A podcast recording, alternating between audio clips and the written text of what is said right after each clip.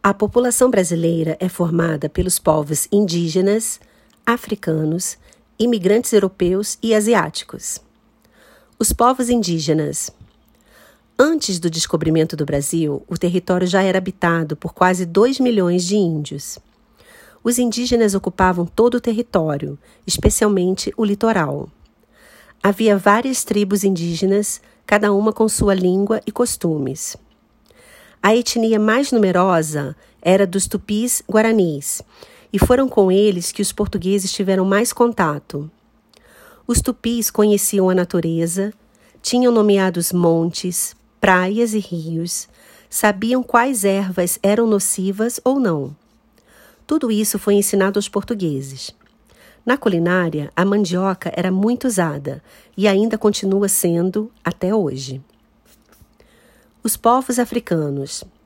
Os africanos sofreram muito porque foram capturados e trazidos para o Brasil, especialmente entre os séculos XVI e XIX.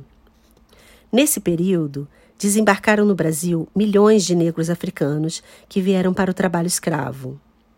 Os escravos trabalharam especialmente no cultivo de cana-de-açúcar e do café. No entanto, cada indivíduo trouxe seu idioma, sua fé, e suas habilidades. Eles introduziram alimentos como o feijão e o quiabo. Também tiveram grande influência na música e na dança. Os africanos trouxeram a religião e seus orixás, que foram misturados com a crença cristã, dando origem aos terreiros de candomblé e, posteriormente, à Umbanda no Brasil. Os imigrantes europeus e asiáticos. Os primeiros europeus a chegarem ao Brasil foram os portugueses.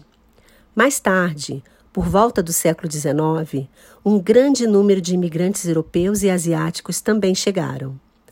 Na primeira metade do século XX, pelo menos 4 milhões de imigrantes desembarcaram no Brasil: portugueses, espanhóis, italianos e alemães.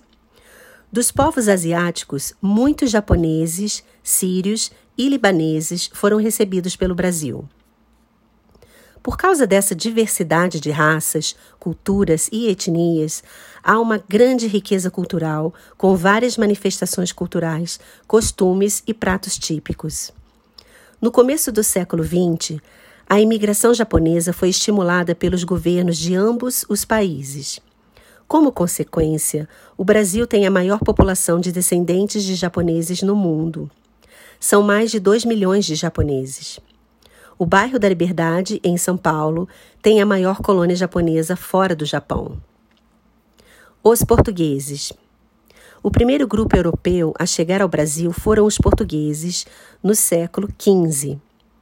Eles queriam metais preciosos, terras, expandir o cristianismo e glória nas batalhas os portugueses introduziram novos conceitos de sociedade, economia e religião, muito diferentes dos costumes indígenas. Na economia, começaram a cultivar produtos em grande escala que pudessem ser vendidos no mercado europeu. Também trouxeram sua religião e a impuseram aos indígenas. Através da crença vieram as festas, o idioma, latim e português, e uma nova filosofia de vida. Ao invés de vários deuses, agora adorava-se somente uma divindade. Havia um livro para seguir e uma hierarquia de sacerdotes. Além da religião, o português passou a ser o idioma do novo território, assim como a organização política e a economia capitalista.